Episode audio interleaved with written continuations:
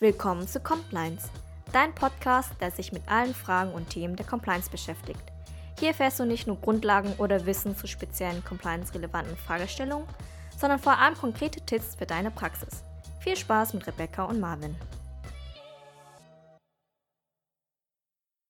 Ja, herzlich willkommen zu einer neuen Folge von Compliance Reloaded, dem ersten deutschen Compliance-Podcast mit mir, Marvin Zimmelmann und Rebecca Mutke. Hallo! Ja, nachdem du, Rebecca, letztes Mal äh, alleine gesprochen hast über die Hinweisgeber oder über das Hinweisgebersystem, sind wir heute wieder zu zweit ähm, und haben in den letzten Tagen, auch danke für eure Teilnahme an der, an der Umfrage bei LinkedIn, ähm, mal das neue Tool ausprobiert und äh, gefragt, was ihr gerne in der nächsten Folge hören wollt. Und da kam die Geschäftspartnerprüfung äh, bei raus, beziehungsweise hat gewonnen und dann wollen wir uns dem Thema heute gern widmen. Ähm, in so im Vorfeld haben wir uns überlegt, eigentlich sich dem Thema Geschäftspartnerprüfung zu nähern, geht am besten, indem man sich mit den Fragen eigentlich beschäftigt, die man sich im Vorfeld stellen muss, um so eine Geschäftspartnerprüfung am Ende zu implementieren oder durchzusetzen. Und genau diese Fragen, die nehmen wir uns heute vor und würden einfach direkt starten mit, äh, was ist das überhaupt?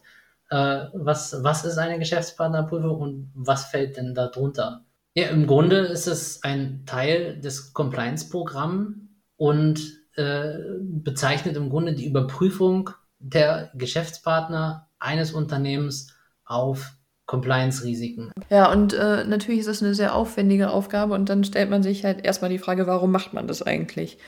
Und da gibt es eine Vielzahl an Gründen. Und ähm, wenn ich euch die gleich vorstelle, dann werdet ihr auch sehen, ähm, dass die Gründe auch davon abhängen, welchem Umfang man der Geschäftspartnerprüfung zumisst. Also das eine Thema mhm. ist eben das Exportkontrollrecht.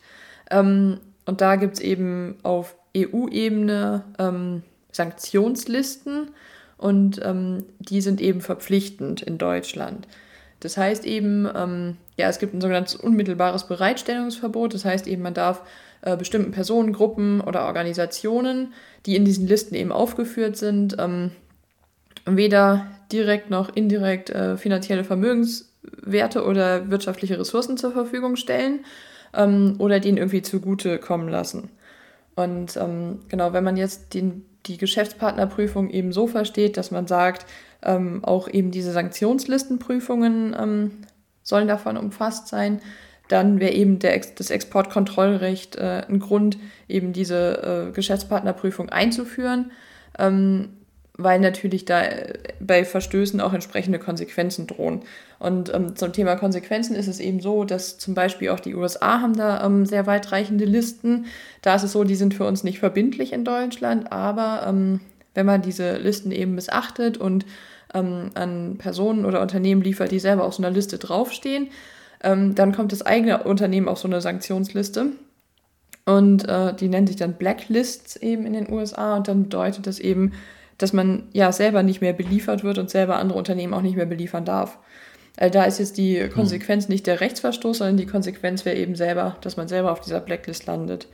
Ähm, ja, das wäre natürlich ein wichtiger Grund ähm, zu sagen, dass man eine Geschäftspartnerprüfung einführt, um eben diese Konsequenzen zu verhindern. Ähm, das andere ist eben, ähm, und das ist vor allem auf der ja, Vertriebsseite relevant, immer dann, wenn Personen im Namen des Unternehmens auftreten, ähm, nämlich dass das Verhalten von Dritten dem Unternehmen zugerechnet werden kann. Und das ist einmal wichtig auf der ja, strafrechtlichen oder ordnungswidrigkeitenrechtlichen Seite. Ähm, das heißt eben, wenn ich einen Dritten habe, der das Unternehmen nach außen vertritt und im Namen des Unternehmens nach außen tätig ist und der begeht Straftaten, ähm, dann kann es eben dem eigenen Unternehmen zugerechnet werden. Und dann äh, kann eben zum Beispiel eine Geldbuße gegen das eigene Unternehmen verhängt werden. Und ähm, ja, das andere ist halt immer die zivilrechtliche Seite. Das heißt, es besteht eben auch die Gefahr, dass ähm, Schadensersatzansprüche drohen. Wenn dieser Dritte, der das Unternehmen vertritt, eben einem anderen einen Schaden zufügt, dann kann es halt auch passieren, wenn es dem eigenen Unternehmen zugerechnet wird, ähm, dass eben Schadensersatzansprüche gegen das Unternehmen geltend gemacht werden.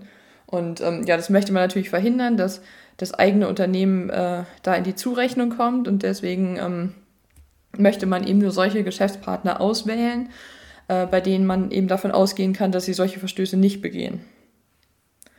Und ähm, ja, das, das dritte ist eigentlich ähm, ein Thema, was man jetzt denken würde, was für die meisten Unternehmen gar nicht so relevant ist, nämlich ähm, das Geldwäschegesetz. Ähm, es ist aber tatsächlich so, dass dieses Geldwäschegesetz halt auch für Güterhändler gilt. Und äh, die Definition von Güterhändler ist äh, alle Personen, die gewerblich mit Gütern handeln.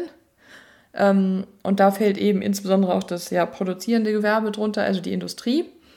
Ähm, und da ist es eben so, dass man ähm, eine Geschäftspartnerprüfung durchführen muss, Know Your Customer. Ähm, zwar kann man das verhindern, ähm, indem man Bargeldzahlungen von äh, weniger als 10.000 Euro äh, ausschließt. Aber ähm, wenn man halt ein Red Flag sieht, also eine Gefahrensituation, dann ist man eben verpflichtet, ähm, da eine Risikoprüfung durchzuführen. Das heißt, diese Prüfungen nach dem Geldwäschegesetz, äh, die können tatsächlich jedes Industrieunternehmen treffen. Ähm, und deswegen ist es natürlich auch in diesem Sinne wichtig, dass man seine Geschäftspartner prüft, damit man da nicht in irgendwelche Geldwäscherisiken reinkommt. Ähm, und was dann auch noch natürlich, was immer wichtig ist, ist die Reputation. Also man möchte halt nicht irgendwie mit Dritten zusammenarbeiten, sei es ein Lieferant, sei es ein Berater, sei es ähm, ein Handelsvertreter, der irgendwie die eigene Reputation des Unternehmens äh, beeinträchtigen könnte. Vor, vor allem an, an der Stelle ist auch, was mir gerade noch zu, zu Blacklist eingefallen ist, dass im Grunde die, die Reputationsschäden, also es gibt ja nicht nur die offizielle Blacklist im Grunde, die du angesprochen hast, sondern viele Unternehmen, die haben ja inzwischen auch, auch ihre eigenen Blacklists. Ne? Und dass, mhm. wenn man dann irgendwo auch auffällt und, und irgendwie mit äh, dann eben irgendwelchen Handelsvertretern Geschäfte macht, die ähm, ja, die, die selbst einen schlechten Ruf haben und man dann in diese, diese ganze Sphäre oder in diese Schleife mit reinkommt, ja. dass dann natürlich auch die oder man Gefahr läuft, äh, bei anderen Unternehmen einfach auf der Blacklist zu landen. Ne? Und dann ist es zwar mhm. keine offizielle Liste, aber man hat genauso die gleichen Einbußen im Grunde, ja. wie man sie auch äh, auf der offiziellen Seite hätte. Ja, auf jeden Fall, ja, genau. Aber also, wie man jetzt aus dem, was ich gerade gesagt habe, raushören konnte, ähm, es gibt in Deutschland jetzt keine Norm, die ausdrücklich vorschreibt, dass man eine Geschäftspartnerprüfung durchführen müsste und wie die aussehen muss. Ähm, deswegen muss man das halt sich herleiten aus ja, diesen ganzen verschiedenen ähm, Normen und Zusammenhängen, die ich eben gesagt habe. Ähm, anders ist es zum Beispiel ähm, in UK, also im UK Bribery Act. Ähm, da ist eben tatsächlich gefordert, dass man ein geeignetes Verfahren zur Erfassung und Beurteilung von Compliance-Risiken bei Geschäftspartnern einführen muss. Ähm, und auch der FCPA ähm, stellt eben diese Anforderung, dass man ähm, eine Geschäftspartnerprüfung einführen muss. Also sobald man eben mhm. international tätig ist und der Anwendungsbereich vom UK Bribery Act und vom FCPA sind wahnsinnig schnell eröffnet, ohne dass man da irgendwie eine Tochtergesellschaft hat oder so, ähm, dann sollte man sich halt auch immer bewusst sein, dass internationale Anforderungen da auch wirklich bestehen, so eine Geschäftspartnerprüfung einzuführen. Also es gibt zusammengefasst viele Gründe, warum man ja, die Geschäftspartnerprüfung einführen sollte. Genau, dann ist halt die Frage, ja, wie macht man das am besten? Äh, ja, und, und, und da ist es im Grunde äh, der erste Schritt, erstmal zu definieren, was ist denn überhaupt ein Geschäftspartner im Sinne meiner Prüfung. Also ähm, im Grunde, wenn man sich vielleicht auch als ein, als ein Trichter vorstellt, was am Ende ähm, geprüft werden soll. Man hat ja wirklich viele Möglichkeiten, sei es nun äh, die, die, die klassisch die Lieferanten, Berater oder du hattest gerade gesagt, die Handelsvertreter oder auch ähm, die Kunden, Dienstleister oder Entwicklungspartner. Es kommt natürlich dann auch ganz stark auf ähm, die eigene Branche an, beziehungsweise auch auf das, auf das Tätigkeitsfeld ähm, und hat im Grunde und deswegen ähm, sozusagen muss diese Definition vorher passieren, große Auswirkungen auf den eigentlichen Prozess, der dem mhm. Ganzen nachgelagert ist. Ja. Also man, man kann sagen, ähm, sagen, dass die, dass die, die, die, wenn wir viele Handelsvertreter haben oder viele Aktivitäten im Ausland oder auch, ähm, das, das kenne ich ja auch aus, aus, aus meinem Hintergrund, dass man viel mit mit auch öffentlichen Stellen oder, oder auch viel mit Amtsträgern zu tun hat, da bewegt man sich dann ganz schnell in völlig unterschiedlichen Risikosphären mhm. und hat dann auch einen ganz anderen Fokus, den man auf die Geschäftspartnerprüfung ja, legen ja. muss. Aber wenn man sich ja. da annähern will, ich habe mal den Tipp bekommen, das fand ich ganz hilfreich, ähm, mhm. dass man sich mal aus SAP-Listen äh, rauslässt oder von jemandem das machen lässt, mhm. äh, wo wirklich mal alle Kreditoren und Debitoren aufgelistet sind und man die dann zum Beispiel ähm, nach irgendwie Bereich oder Unternehmensgröße oder nach Ländern zum Beispiel sortieren lässt, ähm, um mal wirklich oder nach Umsatz zum Beispiel, um mal wirklich ein Gefühl dafür mhm. zu bekommen, äh, was für eine Menge von an Geschäftspartnern haben wir überhaupt und äh, und, welche, und wo sitzen die? Genau, und welche, zum Beispiel, wo sitzen die, ja. welche da, also welcher Anteil würde man jetzt anhand der Liste davon ausgehen, ist schon an sich besonders riskant. Einfach um mal so ein Gefühl mhm. dafür zu bekommen und halt auch um zu sehen, okay, wenn ich jetzt sage, ich nehme alle Geschäftspartner rein zum Beispiel, um mal zu sehen, ja, was, was wäre das denn für ein Aufwand? Also rede ich da von mhm. 10 oder von 100.000? Mhm. Und vor allem, was, was auch an, an der Stelle ein schönes Tool ist, äh, ist im Grunde so eine Heatmap. Das habe ich äh, gerade letztens erstellt für, für sozusagen entlang der Lieferkette, ähm, dass man wirklich sich so eine Liste zieht mit wo finden oder sozusagen, wo sind meine Lieferanten, wo sind meine, meine Geschäftspartner, mhm. in welchem Land und wie ist das jeweilige Einkaufsvolumen mit den Produzenten ja, genau. und, mhm, und Lieferanten. Ich, ja. Und dann kannst du dir wirklich schön bildlich eine, Heatmap darstellen, die du dann natürlich auch ganz gut äh, in Richtung äh, Vorstand oder Geschäftsleitung äh, einfach schön mhm. kommunizieren kannst. Und du sagst, das sind unsere, unsere Hauptrisikoländer oder mhm. Risikogebiete. Ähm, und es ist einfach leicht darzustellen und, und man kann sich anhand dessen eben äh, gut äh, langhangeln und auch priorisieren im, in den eigenen äh, Tätigkeiten, die man dann oder eigenen Maßnahmen, die man dann ausführen ja. wird. Ne? Ja, man sieht halt extrem schnell, wo die eigenen Risiken liegen. Also man sieht ja, habe ich jetzt ja. Geschäftspartner hauptsächlich in Deutschland oder sitzen die hauptsächlich im Ausland, am besten noch in irgendwie Ländern, die halt einen, einen, äh, einen schlechten Korruptions- äh, ja, in einem Hochrisikoland im genau. Grunde. Ne? Oder was ja, weiß ich, arbeite ich, wie sind meine Vertriebsstrukturen? Äh, machen wir Direktvertrieb oder haben wir sehr viele Handelsvertreter, die die Geschäfte für uns zum Beispiel mhm. Äh, übernehmen? Und wenn man sich dem halt so annähert oder halt genauso, was du gesagt hast mit den öffentlichen Stellen, das sieht man ja. Arbeiten wir mit irgendwie irgendwelchen Amtsträgern, Gemeinden, irgendwelchen öffentlichen Betrieben zusammen. Ähm, ja, hat man völlig neue Anforderungen direkt. Ne? Ja, genau, aber das ja. sieht man halt schön. Ja. Das ist halt sehr plastisch, wenn du dir halt wirklich so eine, so eine Liste irgendwie ziehst oder geben lässt, ähm, dann wird halt sehr schnell deutlich, wo liegen die eigenen Risiken. Hm. Hm. Super Tool. ja, funktioniert einwandfrei. Ja. ja, und vor allem ähm, ist es an sich halt jetzt auch nicht besonders aufwendig. Oder, also das, das nee, ist, ist ja gut zu machen. relativ fix. Ja, ja genau. Bei, bei, es geht schnell bei einem prima Ergebnis. Ja, also können wir beide im Grunde äh, nur empfehlen. Ja. So, sowas mal zu machen. Und es macht auch, also mir hat es einfach Spaß gemacht. Es ist auch interessant ähm, zu sehen, mit so, wem man so, so alles arbeitet. Und, ja. ja. genau das. Ja, tatsächlich interessant, ja. Ja, mhm. ja ähm, was man sich dann natürlich noch äh, für Fragen stellen kann, ist, ähm, und da sind wir auch stark im, bei der Frage, wie, ähm, nämlich mache ich das Ganze irgendwie automatisiert oder auch manuell. Und das hängt natürlich stark vom Detaillierungsgrad der gewünschten Prüfung ab. Ne? Also wir haben zum Beispiel, äh, ich sag mal, so drei Ebenen oder so vielleicht drei Steigerungsformen, die man sehen kann. Also einmal die, hätte ich jetzt gesagt, die Compliance-Selbstauskunft, dann im nächsten Step ein umfangreicher Questionnaire und dann ein richtiges Bewertungssystem. Mhm. Ja, und wenn man, wenn man sagt, also so eine Compliance-Selbstauskunft, weiß ich nicht, sind vielleicht fünf bis zehn Fragen, ähm, die man an die, an die, Lieferanten oder an die Geschäftspartner äh, stellt zum eigenen Compliance-Engagement. Äh, also Fragen wie, äh, gibt es einen Code of Conduct? War gerade vor ein paar Jahren, fand mhm. ich äh, enorm. Ja, so also Welle, war das ne? eigentlich mhm. Frage Nummer eins. Ja. ja.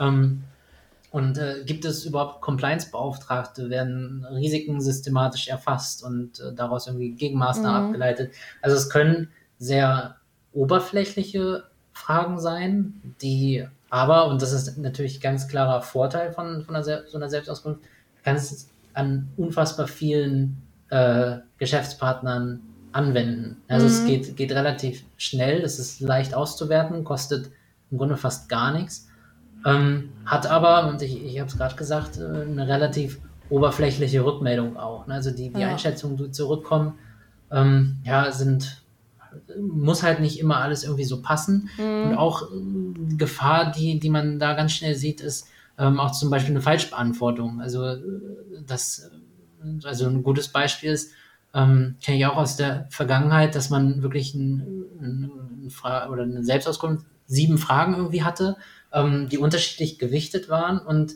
eine Frage äh, davon ist so eine, so eine doppelte Verneinung gewesen. Und die wurde einfach von, von unfassbar vielen Geschäftspartnern einfach ja. falsch verstanden. Oh. Und äh, plötzlich waren 80 Prozent der, der Geschäftspartner geblockt. Ja, und das war so eine Automatisierung in, in der Datenbank. Das heißt, die konnten sich einfach direkt nicht mehr mhm. anmelden, mhm. sondern waren direkt gesperrt. So, und da war natürlich mhm. die Frage, warum fallen plötzlich 80 Prozent der, äh, der Lieferanten aus? Ja. Und dann kamen wir natürlich dann relativ schnell darauf, okay, nochmal in die Fragen zu gucken. Mhm. Und dann ist uns das aufgefallen, es ist immer genau die gleiche Frage falsch beantwortet und die war gleichzeitig am höchsten gewichtet. Das mhm. heißt, wenn alle anderen Fragen irgendwie gepasst haben, die aber nicht, dann ist es direkt durchgefallen. Ja. Und sowas kann natürlich passieren, wenn man äh, im Grunde so einen kurzen Fragebogen mit nur wenigen äh, Aussagen dann am Ende hat. Also da muss man wirklich aufpassen, so was, was Formulierung ja, angeht. Augen auf bei der Formulierung. Ja, ja genau. genau. Aber was mir noch ja. dazu einfällt, ich würde schon fast sagen, es gibt noch ein, eine Stufe vorher, nämlich, dass man gar nicht den, den Geschäftspartner selbst einbezieht, sondern dass man ähm, erstmal intern sich Fragen beantworten lässt. Okay, ja. Ist, also, dass äh, man eben zum Idee, Beispiel sagt, Punkt. was weiß ich, dem äh, Vertriebsmitarbeiter sagt, hier, sag mal bitte, ähm, weiß ich nicht, der Handelsvertreter oder der Kunde, äh, in welchem Land sitzt der, ist das ein Hochrisikoland, wie lange machen wir schon mit dem Geschäft, äh, wie haben wir den gefunden, hm. wisst ihr, dass es in der Vergangenheit schon mal irgendwelche äh, Strafverfahren oder solche Sachen gab. Da kann man auch, könnte man ja noch einen Schritt vorschalten und sagen, okay, wir machen erstmal eine interne Prüfung. Fände ich, äh, es wäre eigentlich ein Punkt, den man grundsätzlich machen sollte. Also unabhängig mhm. davon, wie ich später vorgehen will, ob es jetzt über Questionnaires oder mhm. Systeme funktioniert, mhm vorher mit seinen eigenen, äh, mit der eigenen Belegschaft zu sprechen mhm. und das erstmal selbst zu erfragen, ja. hat einerseits den Vorteil, man weiß auch, auf welche Sachen man besonders achten muss später, auf, auf, auf vielleicht welche Felder und gleichzeitig involviert man ähm, die eigenen Einkäufer. Mhm. Ja, dass, dass man dann nicht so, und das ist ja später wieder Kultur mit, dass man nicht irgendwie über den Köpfen plötzlich deren, und die sind ja viel näher dran, mhm. dann sozusagen deren Geschäftspartner ähm, ja, bewertet. Ja. Und äh, das ist aber in der Praxis vielleicht einfach ein, eine mhm. ganz andere Beziehung, die da auch vorherrscht. Und dann ja. ist natürlich ein guter Punkt, wirklich alle zu involvieren. Mhm. Ja. Das ist ganz lustig, vielleicht fällt euch das auf. Marvin äh, spricht immer von den Einkäufern und ich spreche immer von den Vertrieblern. Äh, das ist, weil wir in unserer Geschäftspartnerprüfung in unseren Unternehmen eine ganz andere Orientierung jeweils haben. Äh, aber da sage ich nachher noch was zu. Aber falls euch das auffällt, das ist der Grund dafür. Ja, ja. genau. ja, wir kommen sowieso gleich noch zu einem, zu einem spannenden Punkt. Ja. Also dann, dann äh, sag ich mal, gehen wir, gehen wir auf die nächste Ebene erstmal, mhm. nämlich die, die, die Questionnaires. Ähm, ist natürlich dann ein deutlich umfangreicher, umfangreicherer Fragebogen. Ne? Also man hat natürlich dann viel mehr Fragen und dadurch auch so die Möglichkeit, ähm, vielleicht nach aktuellen Themen bei sich im Unternehmen irgendwie Schwerpunkte zu setzen. Also ist zum, äh, zum Beispiel Korruption oder ähm, eben gerade aktuell eben äh, Nachhaltigkeit, Menschenrechte, dass man wirklich ähm, schwerpunktartig äh, sozusagen die, die Geschäftspartner befragt und das dann auch immer wiederkehrend, je nachdem, welche Infos man eben nun braucht. Mhm. Hat den Vorteil, es gibt äh, einen guten Überblick und, und relativ viele oder deutlich mehr Auswertungsmöglichkeiten die Schwerpunktsetzung und äh, ist auch immer noch äh, ziemlich kostengünstig. Also man kann sich den eben selbst ausdenken und im Grunde einfach per Mail an, an alle raussenden.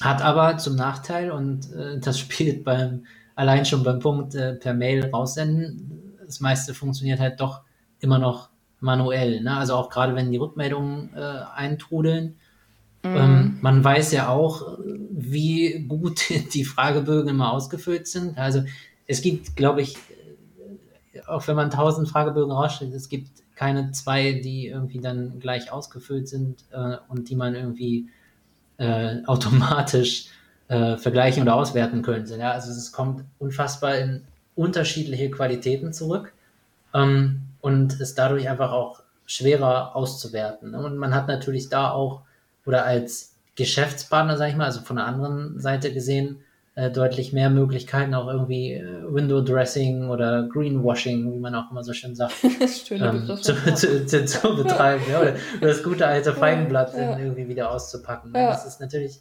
so, so, ein Punkt, der auch bei so vielen Fragen dann vielleicht auch mhm. dann schnell mal übersehen wird. Ne? Ja. ja. Und äh, als drittes und äh, glaube ich so als ausführlichstes äh, oder als fühligste Ebene ist ein richtiges Bewertungssystem, ähm, das ja im Grunde unbegrenzt Möglichkeiten der Auswertung gibt. Also man kann wirklich ähm, alles bewerten und alles abfragen, was irgendwie geht. Und zusätzlich äh, natürlich auch irgendwie äh, Dokumente ähm, einfordern, ist das falsche Wort, aber dass sozusagen die Geschäftspartner die Möglichkeit haben, Dokumente hochzuladen, ähm, die, die eigenen äh, Maßnahmen oder äh, die eigenen Punkte im Unternehmen auch irgendwie zu belegen oder, oder nachzuweisen. Ähm, Vorteil, man kann es auslagern. Also es gibt viele Dienstleister, die sich darauf spezialisiert haben und auch wirklich ähm, Auswertungsergebnisse liefern mit Scorecards, ähm, die, die, die sozusagen auch, und das ist immer so ein, so ein, so ein Argument, den man als, als Konzern bringen kann, das ist, sind sozusagen nicht nur für, für uns äh, sozusagen im eigenen Unternehmen irgendwie spannende Auswertungsergebnisse, sondern gleichzeitig haben die Geschäftspartner durch die äh, Ergebnisse eigene Auswertung beziehungsweise einen eigenen Überblick über das ganze Abgefragte. Das natürlich auch so ein, ja, ein Incentive sein kann, dass die Geschäftspartner das, äh, das mitmachen. Ähm, Nachteil ist, es kostet, nicht nur für das eigene Unternehmen, sondern auch ähm, Gebühren für, für alle teilnehmenden Geschäftspartner. Und, und da kannst du, glaube ich, einspringen. Ja. Äh, es wird natürlich nicht von allen äh, Seiten irgendwie gleich positiv bewertet. Ja? Also mhm. ihr hört, ich bin da ein bisschen euphorischer unterwegs, aber erzähl du mal aus deiner Erfahrung. Ja, ja. genau. Also ich kenne das primär halt von ähm, so Bewertungssystemen und Plattformen, ähm, wo die Lieferkette und die Nachhaltigkeit des Unternehmens äh, bewertet werden sollen. Und äh, ja, wie Marvin halt vorhin gesagt hat, ist es nicht so, dass es da eine Plattform gibt oder ein Bewertungssystem, sondern es gibt sehr viele verschiedene Anbieter. Und ähm, das Problem ist halt, wenn man selber in der Position des Lieferanten ist, ähm, dass äh, eben viele Kunden, ähm, mit denen man zusammenarbeitet, viele unterschiedliche Bewertungssysteme haben. Und dann halt fordern, dass man sich auf sehr vielen unterschiedlichen Plattformen anmeldet und da eben seine Daten einspeist. Und ähm, ja, aus, aus Sicht des Geschäftspartners, der seine Daten da halt einspeisen muss, ist das halt sehr aufwendig. Ähm, Mühselig. Ja, es ist wahnsinnig aufwendig, weil man halt, ähm, man braucht sehr viele Fachbereiche, die da zusammenkommen, weil häufig sind es dann ähm, ganz viele verschiedene Themen. Also da geht es dann um Compliance, da geht es dann ähm, um Arbeitssicherheit, da geht es um Umweltschutz, da geht es um äh, Beschaffung, da geht es um äh, Personalrecht. Ähm, und ja, da müssen halt sehr viele Menschen zusammenkommen, die das halt immer wieder, diese verschiedenen Plattformen dann ähm, bestücken. Ähm, und dann ist es natürlich auch immer noch so, dass als Geschäftspartner man halt dann auch immer noch entscheiden muss, welche Informationen möchte ich überhaupt herausgeben und mhm. öffentlich machen. Mhm. Und da jede Plattform dann halt wieder andere Informationen verlangt, muss man da halt auch jedes Mal wieder Entscheidungen treffen. Und natürlich zahlt man dann halt auch noch für jede Plattform, auf der man ist. Und bekommt ja, dann halt wahrscheinlich Gebühren, auch, genau, bekommt dann halt vermutlich auch noch auf jeder Plattform irgendeine andere Bewertung, weil die ja unterschiedliche ähm, Kriterien angesetzt haben oder unterschiedliche Fragen gestellt oder Unterlagen gefordert. Ähm, was, was natürlich bei, bei sowas, also ist natürlich wirklich blöd oder, oder lästig, ne? wenn so viele unterschiedliche Plattformen, mhm. Bewertungssysteme mhm. irgendwie kommen. Auf der anderen Seite ist es halt schade, dass dann die, die Plattformen oder auch die, die Dienstleister nicht untereinander irgendwie kommunizieren. Ne? Dass ja, das man zum Beispiel schön. sagt, irgendwie, man, man, man hat die, man trägt oder beantwortet die Fragen auf einer Plattform, legt ja. die ganzen Dokumente hoch, muss sich dann für eine neue anmelden und die ziehen die, das dann. Mhm. Die kommunizieren irgendwie untereinander und man kann das übertragen. So, mhm. und dann, mhm. dann kann man trotzdem noch äh, so sozusagen die Dienstleister selber sich mhm. durch unterschiedliche Schwerpunkte ja voneinander absetzen. Mhm. Aber man hätte natürlich auch eine viel größere Akzeptanz dann beim jeweiligen Geschäftspartner. Ja. So, ne? wenn, wenn du sagst, okay, mhm. das ist nicht jedes Mal ein kompletter Restart, den man machen muss, sondern mhm. man kann vieles schon, ich sag mal so, anrechnen lassen. Ne? Und dann, dann wäre es natürlich äh, deutlich entspannter ja, und das wäre sehr entspannt. viel, viel das, äh, mehr am Ende eigentlich. Den Vorschlag können wir jetzt mal in die Welt senden, vielleicht. ja, den, das, ja. den vielleicht werden wir, erhört. Ja, tragt den weiter. Ja. Genau. Ja. Aber was mir auch noch gerade einfällt, es gibt ja im Prinzip auch noch so halbautomatisierte Modelle, also dass man halt irgendwie erstmal intern guckt, was sind die Geschäftspartner, welche Risiken hat man, dann ähm, lässt man eben Fragebögen ausfüllen oder Questionnaires. Ähm, und dann gibt es ja auch die Möglichkeit, noch auf so Datenbanken zurückzugreifen, ähm, hm. die dann hm. die Sanktionslistenabprüfung, die irgendwie Adverse Media oder sowas abprüfen, die äh, Strafverfahren abprüfen und so weiter, ohne dass der Geschäftspartner daran nochmal beteiligt wäre. Das ist ja sozusagen der Mittelweg ja, zwischen, ja, ja, zwischen Portal, wo alles reingestellt wird und ähm, nur den Geschäftspartner selber fragen. Das ist dann halt nochmal, wir beziehen halt nochmal externe Quellen ein, wo der Geschäftspartner selber gar nicht mehr ähm, einbezogen wird. Ich glaube, das ist ein Weg, der sehr häufig gewählt wird, tatsächlich noch. Ja, auch gerade so in kleineren Unternehmen, die halt so eine komplette Automatisierung sich nicht leisten können und wollen, dass man halt sagt, gut, wir ähm, fragen das halt ab beim Geschäftspartner und wenn das Risiko uns hoch erscheint, dann machen wir halt nochmal so einen Datenbankzugriff und ähm, mhm. überprüfen das halt nochmal. Was aber auch sehr anstrengend sein kann. Also ich weiß noch, äh, in meinem Praktikum damals habe ich genau diese, diese Datenbanken mhm. und diese ganzen Medien, äh, sozusagen ja. diese Medienlandschaft äh, ja, analysieren müssen. Und das immer jeden Morgen.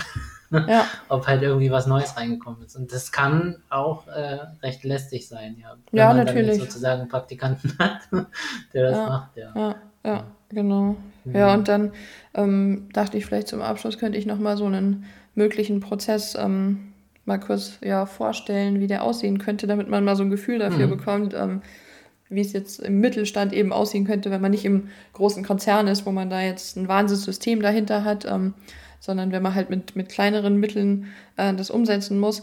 Ähm, ist es ja auch so, wenn man jetzt eben diese Geschäftspartnerprüfung erstmalig einführt, ähm, dass man dann ja nicht von 0 auf 100 geht. Also dass man zum Beispiel im ersten Schritt sich erstmal überlegt, okay, mit welcher Art von Geschäftspartnern möchte ich im ersten Schritt erstmal anfangen, um das zu testen. Ähm, und dann kann man das im Prinzip in, ja, in zwei Richtungen machen. Entweder ähm, halt so wie Marvin das wahrscheinlich machen würde, nämlich zu sagen, ich gucke mir erst die Lieferkette an und die Lieferanten. Ähm, oder so wie ich das halt machen würde, mhm. zuerst sagen, okay, wir gucken uns die, ähm, die unsere Intermediäre an, also wirklich die Personen, die in unserem Namen auftreten ähm, und deren Verhalten uns eben zugerechnet wird. Also der erste Schritt mhm. wäre halt zu sagen, okay, erstmal eine Begrenzung der Definition des Geschäftspartners auf wirklich einen kleinen abgrenzbaren Bereich, dass man halt erstmal üben kann. Und ähm, dass man dann halt. Das ist gar nicht schlecht, ja. Ja, nee, also wenn man halt das in einem kleineren Unternehmen einführt, dann ähm, ja, muss man sich da halt ja auch erstmal rantasten irgendwie. Ja, definitiv. Und ähm, genau, dass man dann halt erstmal tatsächlich wirklich intern sich informiert, dass man halt, wie wir vorhin gesagt haben, so SAP-Listen sich zieht, ähm, dass man, wenn man dann halt die, äh, in meinem Fall jetzt zum Beispiel Intermediäre zusammengetragen hat, ähm, dass man erstmal einen Fragebogen gibt an äh, den eigenen Vertrieb oder halt die Mitarbeiter, die für die Zusammenarbeit mit diesen Intermediären zuständig sind, dass die halt erstmal so einen Fragebogen ausfüllen, ähm, dass man erstmal so einen groben Anhaltspunkt hat, ähm, in welchen Ländern sitzen die, wie ist man an die rangekommen, arbeiten die mit öffentlichen Stellen zusammen und so weiter. Und ähm, dass man dann sich halt irgendwie ein Kriterium sucht, nachdem man weiter filtert. Und das einfachste Kriterium ist eigentlich der CPI, also der Corruption Perception Index hm. ähm, von Transparency International. Und dass man halt sagt, man sucht sich da irgendeinen so Schwellenwert. Ähm, und wenn ähm, dieser CPI unter einen gewissen Schwellenwert fällt, dann stehen eben weitere Prüfungen noch an. Da kann man jetzt, das ist, muss man, im Prinzip sollte man das halt anhand seiner eigenen äh, ja, zum Beispiel in meinem Fall Intermediärstruktur sich angucken, ähm, dass man halt sagt, okay, wir haben jetzt die Intermediäre, die sitzen in den und den Ländern, ähm, dass man halt sagt, so, okay, also wenn man das so clustert, dass man sagt, okay, irgendwie so ein bis zwei Prozent sollten ähm, sind vermutlich irgendwie in so einer roten Phase, das heißt, man sollte Abstand nehmen, mit denen keine Verträge schließen. Äh, dass man sagt, zwei bis drei Prozent sollten ähm, irgendwie in so ein Cluster fallen, dass man sagt, man hat ein erhöhtes Risiko und die restlichen 95 Prozent sollten eigentlich in den grünen Bereich fallen, dass man sagt, ja, mit denen können wir Verträge schließen. Und dass man halt so sich dann halt anhand der Länder irgendwie den CPI, den Schwellenwert sozusagen festlegt, dass man halt sagt, alles, was über 60 ist, ähm, das kann die Fachabteilung selbstständig prüfen. Ähm, wenn die jetzt bei ihrem Fragebogen, wenn da nichts Besonderes rauskommt, dann dürfen die einen Vertrag mit dem schließen. Ähm, und ansonsten, wenn die halt ein Risiko feststellen oder wenn der Wert ohnehin unter 60 ist, ähm, dann geht halt nochmal ein Fragebogen, dann Questionnaire an den, an den Intermediär raus, also an den Geschäftspartner. Ähm, der füllt es aus. Und je nachdem, und der schickt dann halt Unterlagen mit, wie zum Beispiel Handelsregisterauszug, ähm, dass man das halt dann auch wirklich abprüfen kann. Ähm, und diese Ergebnisse, die prüft dann der Compliance Officer und äh, wenn eben da rauskommt, es besteht ein Risiko, ähm, dann nutzt er halt zum Beispiel so einen Datenbankzugriff. Auch dann eben gegebenenfalls halt nur im Einzelfall, wenn man ein kleineres Unternehmen ist und sich sagt, wir können es da jetzt nicht einen dauerhaften Zugriff leisten oder dass alle Geschäftspartner geprüft werden. Und dass man halt im Prinzip dann gemeinsam mit der Fachabteilung am Ende entscheidet, ähm, oder dass man noch besser, dass der Compliance Officer nur eine Empfehlung ausspricht an die Fachabteilung. Ähm, dass man sagt, ihr solltet von dem Vertrag Abstand nehmen oder ihr solltet zumindest irgendwie eine ausführliche Compliance-Klausel in den Vertrag einbauen. Ähm, und nur wenn es halt wirklich, wirklich Red Flags vorliegen, wenn man sagt, der ist schon dreimal verurteilt worden und ähm, steht auf einer Sanktionsliste, dass man dann sagt, okay, mit dem dürft ihr keinen Vertrag schließen. Dann lieber nicht.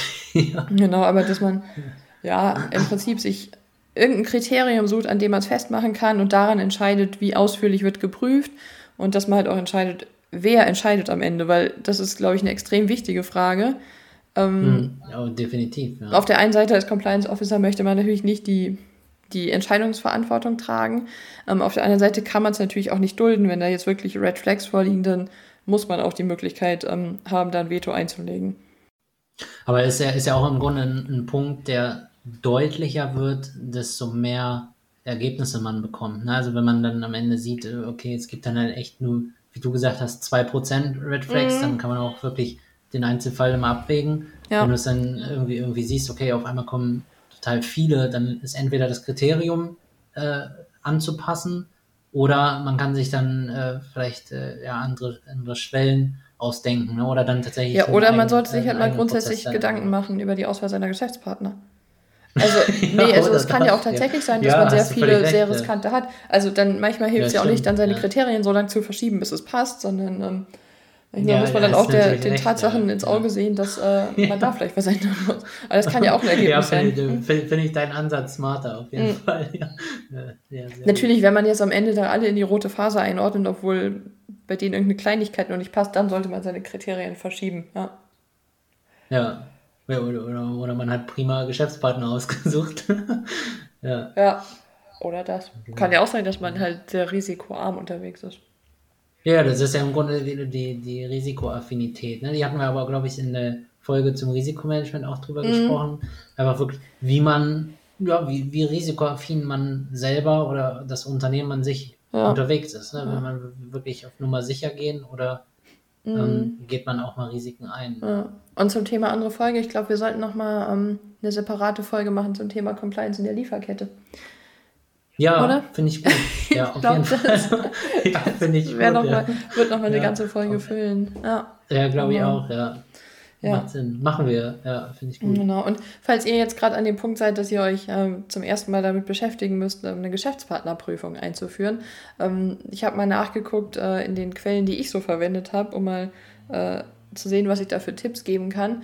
Ähm, und ich kann ja, sagen, dass der BCM da ähm, tatsächlich einige Dokumente hat, die mir damals bei der Einführung sehr geholfen haben.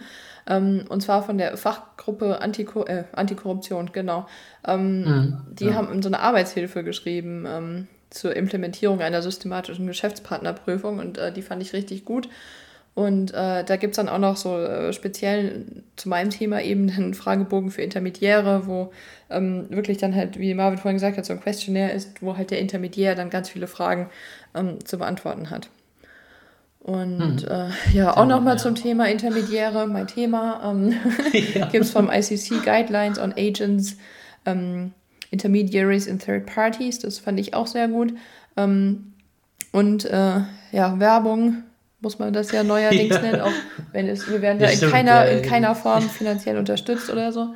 Ähm, genau. Aber ähm, es gibt von LexisNexis eine Due Diligence Checklist, die fand ich auch ganz gut. Da war es so ähm, nach Risikobereichen äh, sortiert. Das fand ich auch interessant, einfach um mhm. mal ein Gefühl dafür zu kriegen, welche ähm, Risiken könnte es geben und auch mal sich dann zu hinterfragen, welche könnten wir davon im Unternehmen haben.